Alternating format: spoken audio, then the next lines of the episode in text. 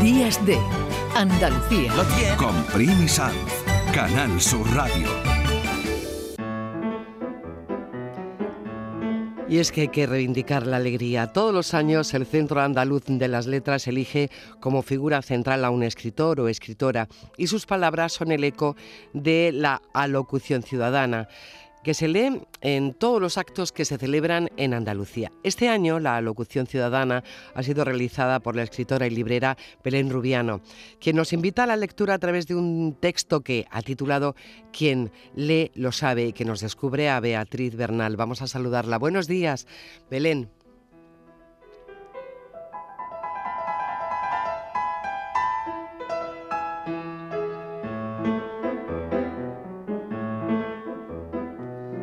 Belén está, ¿eh? Enseguida se pone con nosotros. Bueno, Belén Rubiano estaba recordando en este Quien lee lo sabe a Beatriz Bernal. Beatriz Bernal es un personaje que podríamos descubrir como alguien que fomenta la lectura. Belén em, Rubiano es una escritora que se acaba de estrenar. Algo que sí tiene es que es una gran lectora. Buenos días, Belén. Buenos días, Primi. Un placer estar contigo hoy con, con todos tus oyentes. Bueno, todos los oyentes, que es esta Andalucía que se reúne cada fin de semana en torno a, este programa Días de Andalucía. Decía yo, Belén, que en esta locución, que un poco nos representa a todos en el día de la lectura, tú nos descubres a Beatriz Bernal. Bueno, ahora nos hablarás quién es Beatriz Bernal, pero sí, que nos gustaría escuchar, escucharte en, en este manifiesto, en quien lee lo sabe. A día de hoy es prácticamente imposible leer el único libro que escribió Beatriz Bernal, pero hizo historia y muchos colegas, Góngora entre ellos, incluso la citaron. Sabemos que la primera impresión, firmada como una señora de Valladolid, se vendió entera, que hizo partícipe a su única hija de la importancia de su gesta, que era consciente de que su libro merecía una cierta posteridad, pues gustando se había agotado. A su muerte, entre 1562 y 1586, su hija luchó y consiguió el permiso necesario para reimprimir la novela de caballería escrita por su madre, esta vez con su nombre, Beatriz Bernal. Hoy está considerada la primera mujer que escribió en nuestra lengua con conciencia de la propia autoría, aunque según mis comprobaciones no tiene calle, plaza o barreduela que la recuerde en sitio alguno que la historia está llena de olvidos como el suyo es bien sabido, y mis palabras no deben entenderse como reivindicación, sino como reconocimiento. No sabemos de ella ni qué aspecto tenía, pero creo conocerla profundamente, porque ¿quién de nosotros desconoce lo que es estar solo entre la gente? Beatriz Bernal se sintió así como todos los lectores puros primero y todos los que llegan a ser escritores después, no me cabe duda, en su primera infancia pero tuvo la fortuna de tener libros cerca y el acceso a una formación que su época negaba a las mujeres. Descubrió la lectura y sus infinitas bondades, la multitud de vidas posibles viviendo apenas la propia que, permite, la aniquilación del tiempo que miden los relojes, la posibilidad de viajar lejísimos sin salir de Valladolid, y que lo que llamamos realidad es solo la manera que tenemos de fracasar al nombrarla. El mundo ha cambiado mil veces desde que Beatriz Bernal testó a favor de su única hija sus riquezas, ni más ni menos que unos 60 volúmenes muy amados y releídos, alas y ancla a la vez, quien lee lo sabe, y la mejor compañía en ese transitar la vida que nos toca. Más dura o más amable ni una sola se ha visto nunca libre de, temer, de temerse impar entre los suyos, porque por mucho que cambie, el mundo nunca muta. Nadie nace sabiendo y estamos solos. Así pues, contra la ignorancia, la soledad y el frío de las malas compañías, libros, aunque no suelan mejorar el saldo deudor entre realidad y deseo, ni eviten que la historia, testaruda, reincida en sus errores, porque su ambición es otra y quien lee lo sabe, que el lector se comprenda, ni más ni menos. Ni más ni menos. Menudo manifiesto. que se comprenda y se contenga, que no es fácil.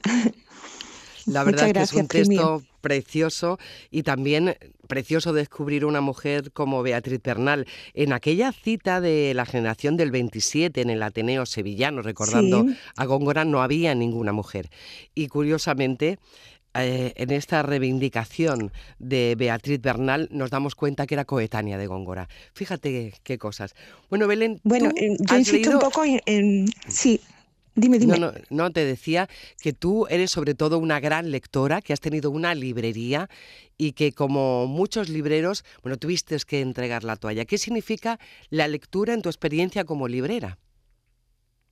Mm, bueno, eh, la experiencia como librera es una consecuencia de la lectura desde muy pequeña, ¿no? El asombro que en mí provocó el acceso a, la lectura, el descubrir esos mundos, el, tantas vidas, eh, tantos maestros, como puede ser cada libro, eh, si es el adecuado. Em, la consecuencia fue también, desde muy pequeña pensé, ahí me hice impura como lectora.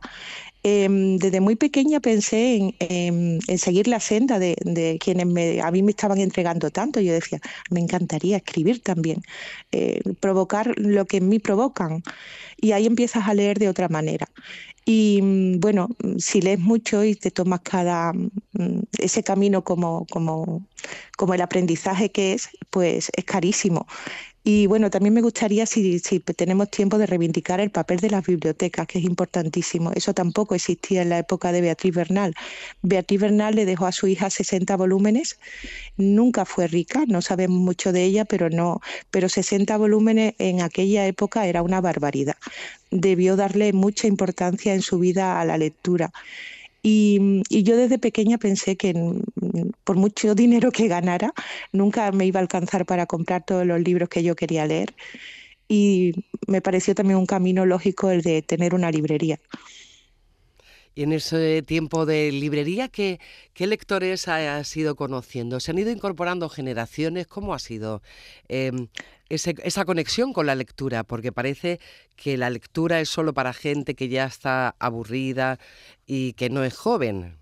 Quiero decir que creemos mm. que los jóvenes no se han incorporado a la lectura y parece que sí. Bueno, yo creo que, como digo en la locución ciudadana de este año, em, que acabo de leer, el mundo realmente no cambia tanto, aunque nos parezca que cambia rotundamente de un año para otro, yo creo que ni en cuatro siglos ni no cambia tanto. Los lectores de una librería vienen a ser eh, un reflejo de lo que siempre han sido. Hay mm, apasionados, no necesitan nada más que entrar en una librería y esperar a ser llamados por los libros, es una llamada casi mística y leen muchísimo. Están los, los diletantes, los que de vez en cuando les apetece leer algo o comprarse un libro, lo lean o no. Y mm, precisamente son, pero creo que siempre ha sido así, a lo mejor los que más presumen de leer, quien lee mucho no, no presume de nada. Y mm, por otra parte, em, que los jóvenes abandonan la lectura después de haber leído mucho de niños, eso siempre ha pasado pero quien ha leído mucho cuando era niño suele volver al refugio y al placer de la lectura cuando llega el momento.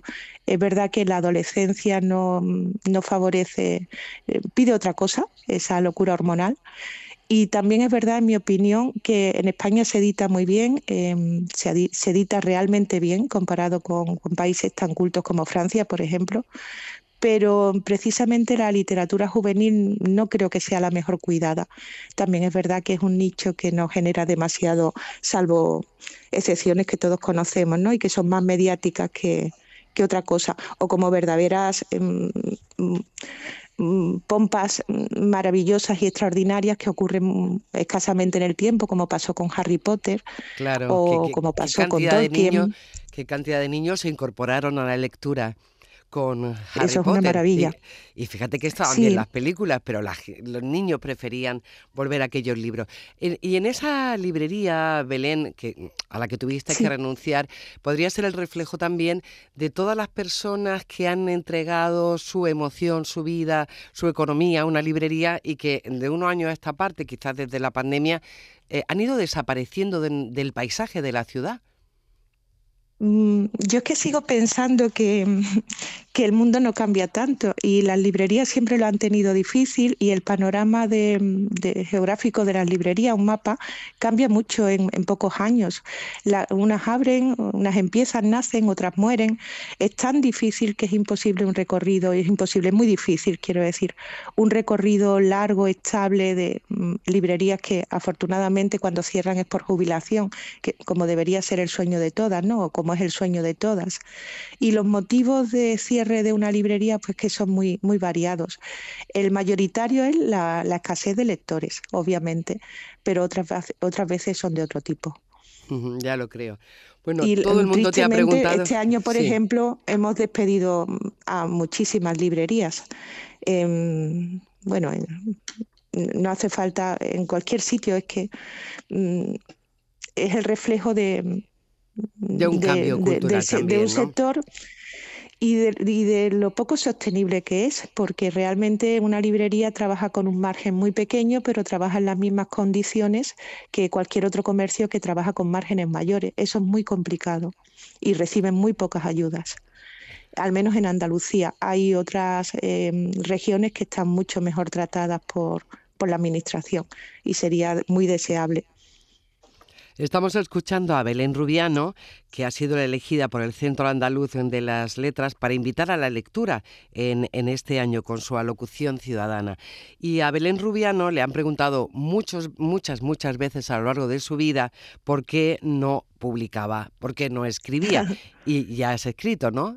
Acaba de publicarse Rialto 11. ¿De qué va esta novela? Bueno, ya tiene unos añitos. Rialto 11 eh, salió en 2019 y verdaderamente es mm, la resurrección, porque hasta eso puede hacerlo la literatura, ese poder tiene, de una librería que murió en 2002.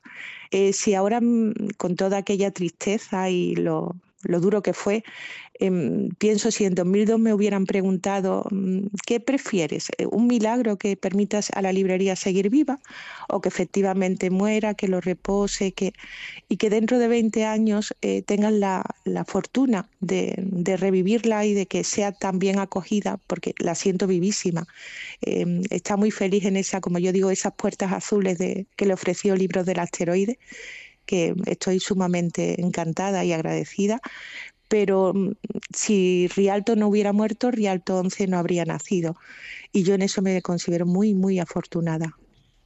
Afortunados nosotros que esta mañana hemos despertado el día contigo con Belén Rubiano, con esa alocución en torno a la lectura y esa reivindicación de una mujer singular que tuvo como gran patrimonio que dejar a su hija y que se llamaba, que se llamaba Beatriz Bernal. Bueno, ha sido un honor conocerte, Belén, que leas mucho en, este, gracias. en este día.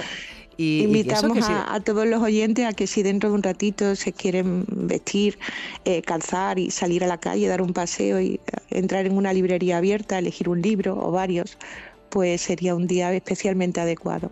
Ya lo creo. Buen día, Belén. Muy buenos días, gracias.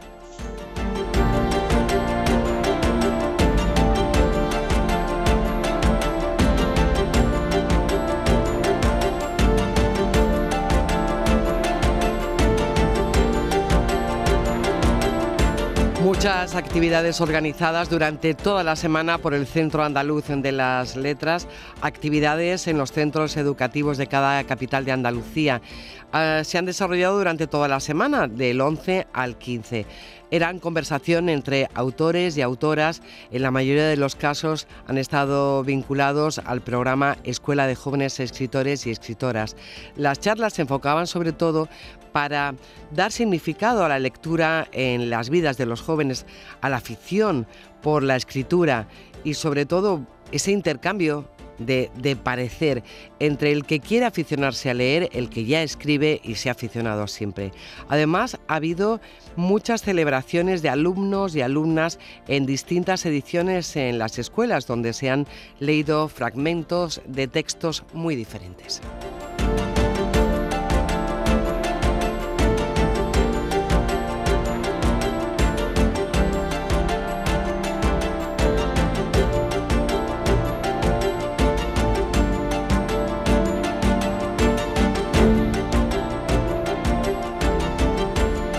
Son las 9 de la mañana y 22 minutos.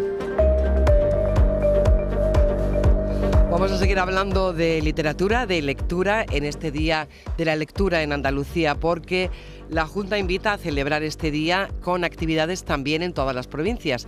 La Consejería de Turismo, Cultura y Deporte ha programado bastantes actividades y no solo en el Centro Andaluz de las Letras o en las bibliotecas, también en los archivos provinciales, en la Biblioteca de Andalucía, en el Museo Arqueológico de Córdoba, en el Patronato de la Alhambra y el Generalife, el Instituto Andaluz de Patrimonio Histórico.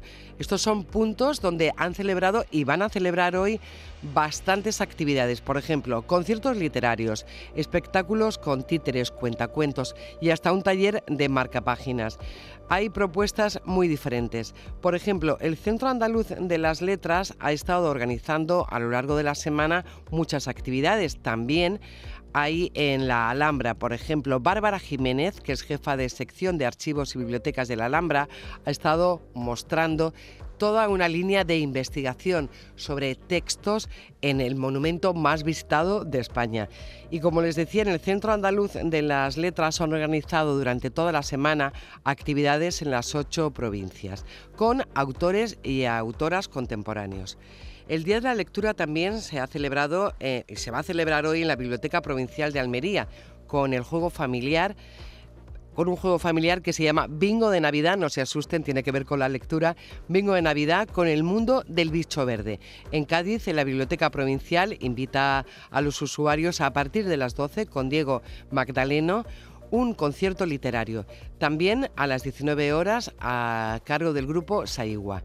Por parte de la Biblioteca Provincial de Granada se oferta un taller de animación a la lectura bajo el título Yo te cuento y tú me haces yoga. Será a las once y media, o sea que todavía hay tiempo. Mientras que la Biblioteca Provincial de Jaén invita a la lectura con la narración oral de cuentos de Navidad con Noelia Camacho. La Biblioteca Provincial de Sevilla a las 12 del mediodía también ha programado una sesión de teatro infantil a cargo de Atelana Teatro. El título Te cuento un cuento y te metes dentro.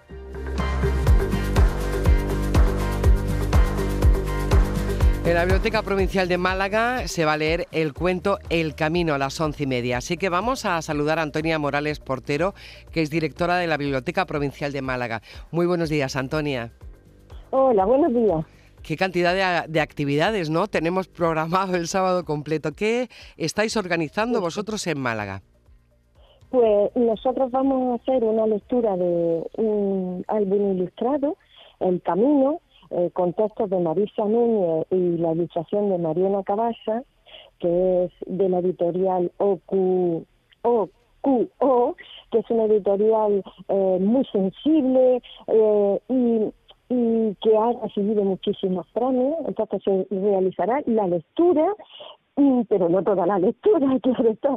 Eh, la lectura del libro, es un, como te he dicho, un álbum ilustrado con una ilustración maravillosa, y después se realizará un taller en familia eh, para que, y como el camino es, es como muy, el libro del camino es muy metafórico, eh, es como el mismo camino de la vida y siguiendo eh, los pasos se abren futuros, eh, pues vamos a realizar un taller en el que la familia, que nosotros estamos muy comprometidos los sábados que hacemos todas las actividades, con, eh, con talleres familiares en los que participan madres, padres y, sus pequeños.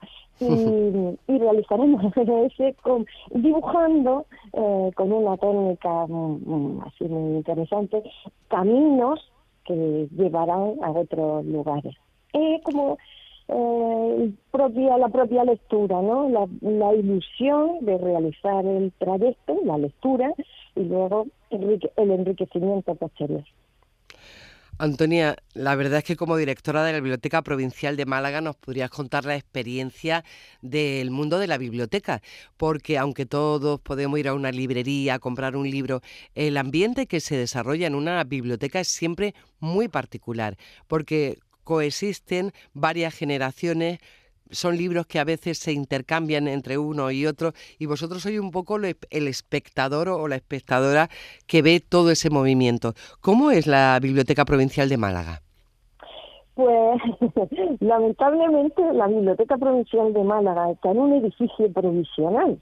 Es que tenía que meter esa pequeña Puñita es la única biblioteca de Andalucía, eh, pública del Estado en Andalucía, que tiene un edificio provisional. Pero al margen de eso, nosotros estamos realizando toda una serie de actividades que acercan, pues nosotros estamos en, en la zona, una de las zonas más densamente pobladas de Málaga, Málaga Oeste no estamos situadas, como la mayoría de nuestras bibliotecas públicas del Estado, en los centros históricos de las ciudades. Bueno, pues nosotros eh, comenzamos hace años una gran labor de fomento de la lectura y de, y de actividades que mm, y actividades culturales para atraer a la población de nuestro entorno y, claro, nosotros, ¿cómo la vemos en la biblioteca? Bueno, para mí es un lugar maravilloso. Eh, como cualquier otro escritor diría el mismo Borges, ¿no? que es el lugar, el paraíso, ¿no?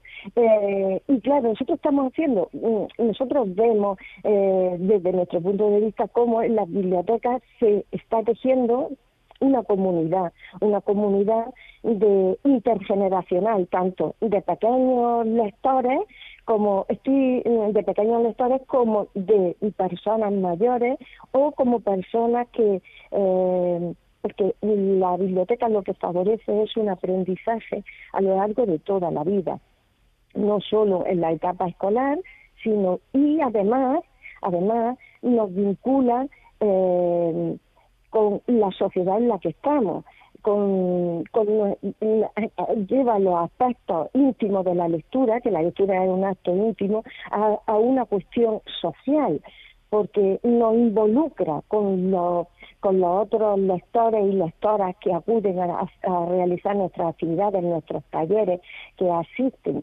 con los, a los clubes de lectura, que es un éxito en todas las bibliotecas andaluzas. Eh, ya lo creo. Mira, ahora dentro de un momentito, cuando dentro de un instante vamos a hablar con, con Lourdes Fernández, que lleva un club de lectura en la Biblioteca Provincial de Huelva. O sea, de ahí, ¿verdad?, surgen toda esa asociación de gente que está apasionándose con la lectura y que además le sirve como nexo eh, personal también, es decir, se hacen amigos, se salen. Bueno, Antonia, sabemos que tenéis muchas actividades hoy, sobre todo esta, eh, la lectura del cuento El Camino será a las once y media. Es un taller familiar para la gente que vive en Málaga, en la Biblioteca Provincial de Málaga. Ha sido un placer conocerte, Antonia, que tenga un día precioso. Igualmente, que tenga un buen día. Hasta luego. Muchas gracias. Hasta luego. Bueno, pues eh, decimos buenos días a Lourdes Fernández, que coordina un club de lectura en la Biblioteca Provincial de Huelva. O sea que nos vamos de Málaga a Huelva, de biblioteca en biblioteca. Muy buenos días, Lourdes. Buenos días, ¿qué tal?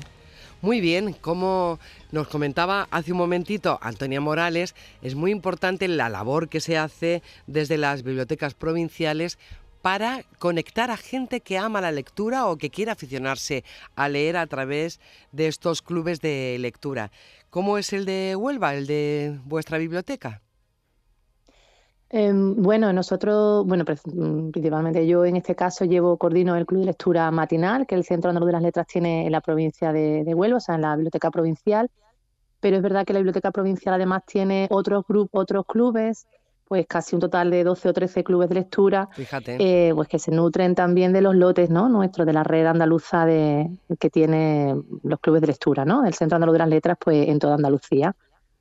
Tienen, pues, mm, adultos tendrán, pues, cinco, cinco clubes de lectura, luego tienen especializados, ¿no? De jazz, de cómic y también tienen infantiles. El vuestro me comentaban, Lourdes, que era matinal. Es un perfil de gente muy especial, más desocupada, que no tiene tantas tareas, no tiene que llevar a los niños al cole quizá, o que son personas, que son personas jubiladas o que realmente tienen una, una actividad profesional más por la tarde. ¿Quiénes son tus compañeros de viaje en este club de lectura? Pues en el Club Matinal este año cumplimos 14 años y es un grupo que, mm, bueno, muy, muy diferente. hay, hay mujeres, hay hombres. Es verdad que la mayoría de los clubes de lectura de adultos, casi siempre la mayoría eh, somos mujeres las que, las que componemos los grupos, pero en mi caso ahí está, hay una, mitad, está bastante equilibrado. y son personas, bueno, pues Eh, cuando decidimos hacer el club matinal era un poco porque, bueno, aparte de que ya, digamos, la demanda de por la tarde estaba ya cubierta, sí era verdad que había muchas personas que tienen una vida además muy activa, se jubilan y casi casi tienen más trabajo que cuando eh, están en su carrera profesional, ¿no? Porque, bueno, a lo mejor dan clases en la universidad de mayores o hacen talleres o algunos, pues, no, a lo mejor tienen nietos, pues cuidan de, de, sus nietos por la tarde, ¿no? Y por la mañana le tienen como más tiempo y, y acuden a la biblioteca. Nosotros lo hacemos eh, una vez cada 15 días eh, durante una hora y, la verdad es que, bueno, pues son personas de muy distintos, como yo digo, bagaje eh, literario, cada uno ha, bueno, pues ha tenido distintas lecturas o tiempos de lectura durante su vida profesional o, familiar y, bueno, cuando vienen pues intentamos pasar un rato pues en torno a la lectura, ¿no? Que es lo que nos une, que es la, la afición y el gusto por, por la literatura, ¿no? ¿Cómo se elige el libro? Porque funciona así, un club de lectura. Eh, eh, entre todos se elige un libro, lo propones tú. ¿Qué libro estáis leyendo? Esa, Mira, esa es la prueba de la pregunta del millón muchas veces, incluso entre los miembros de los clubes de lectura, ¿no? ¿Cómo elegimos el libro? ¿Qué es lo que hacemos? Bueno, nosotros es verdad que elegimos el libro de un listado eh, que compone esa red andaluza de clubes de lectura, que, bueno, además de los 1.500 lotes que tiene el CAL, pues también existe, bueno, las otras bibliotecas provinciales de otras, e incluso municipales, pues también colaboran con la red mm, prestando sus lotes, ¿no? Entonces tenemos, digamos, un listado bastante amplio para elegir. Eh, normalmente los clubes de lectura eh, suelen, lo que yo veo en otros clubes de lectura es que suelen eh, pues votar, ¿no? Cogen el listado, votan un poquito lo que pueden gustarles para leer y, van haciéndolo así. Yo en mi caso, bueno, en este caso que, lo coordino, sí es verdad que les, pido que me den por lo menos algunos títulos ¿no? de ese listado y los ponemos un poco en común y bueno, como digamos yo estoy desde el principio, ¿no? En estos 14 años, pues mm, miro un poco los libros que hemos leído, los que no hemos leído y no también que haya variedad, porque mm, una de las cosas que creo que tienen bueno los clubes de lectura es que uno, por lo menos lo que yo les suelo decir a los miembros de los clubes, es que aquí también se viene a leer libros que nosotros, eh, por nuestra afición, a lo mejor nunca se nos hubiera ocurrido leer, ¿no? Que es lo importante muchas veces de los clubes que a lo mejor uno tiende a leer siempre pues novela negra o novela histórica y aquí un poco toca todos los palos, ¿no? Como, se diría. entonces, pues intentamos hacer una selección común, pero sí es verdad que, mm, pues eso, pues que a lo mejor yo en este caso pues un poco intento eh, incluir libros que, que, bueno, que creo que les puede interesar y por mi parte, pues es verdad que mm, siempre incluyo también una novela gráfica. A mí me gusta mucho el cómic y como ahora tenemos una, amplitud enorme de, títulos de novela gráfica, pues intento también eh, que ellos vean también ese, ese tipo de, de lectura, ¿no? Lo hacemos un poco así. Ya lo creo, Lourdes. Hay una variedad tremenda desde corresponsales de guerra que se expresan a través de la novela gráfica, eh, mm. Mm, historia, fantasía. Bueno, lo bonito que es leer y la propuesta que hemos hecho esta mañana, que es celebrar todos juntos el Día de la Lectura en Andalucía. Si no han estado nunca en un club de lectura, mm, yo creo, Lourdes, que deberíamos recomendarlo. Se lo recomiendo. Además, se hacen amigos, ¿eh? Sí, sí, sí, bueno, exactamente. para relacionarse también. Claro, porque los clubes de lectura además no solamente nos reunimos para leer, sino también hacemos actividades de otro tipo, ¿no? A lo mejor pues leemos una, vemos una, una película que esté basada en el libro o hacemos paseos literarios. Bueno, también hacemos comidas de Navidad como la que acabamos de hacer el miércoles pasado, ¿no? Eso por supuesto también hacemos. Y al final entre ellos también quedan muchas veces a tomar café al final y claro, crean una amistad, sí, es verdad. Claro que sí, se crean muchos vínculos a través de la lectura. Lourdes Fernández es coordinadora del Club de Lectura de la Biblioteca Provincial de Huelva. Muchísimas gracias por habernos atendido hoy y bueno, que lo paséis muy bien, que sigáis pasándolo muy bien mientras estáis leyendo. Estupendo, muchas gracias a vosotros y felices lecturas.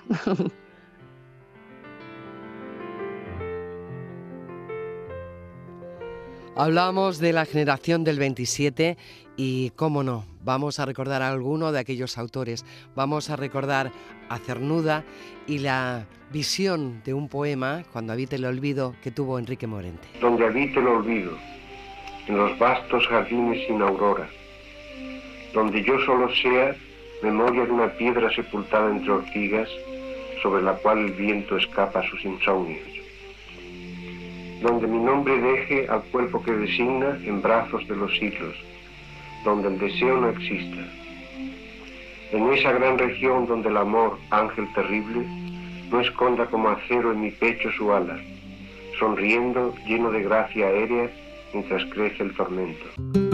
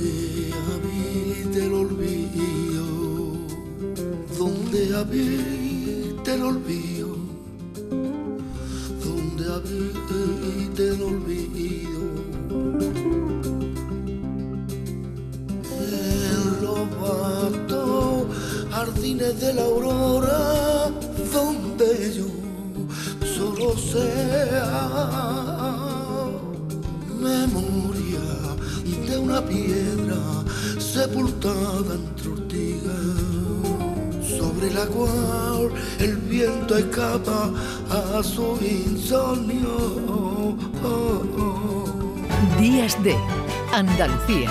Con Primi Canal Sur Radio.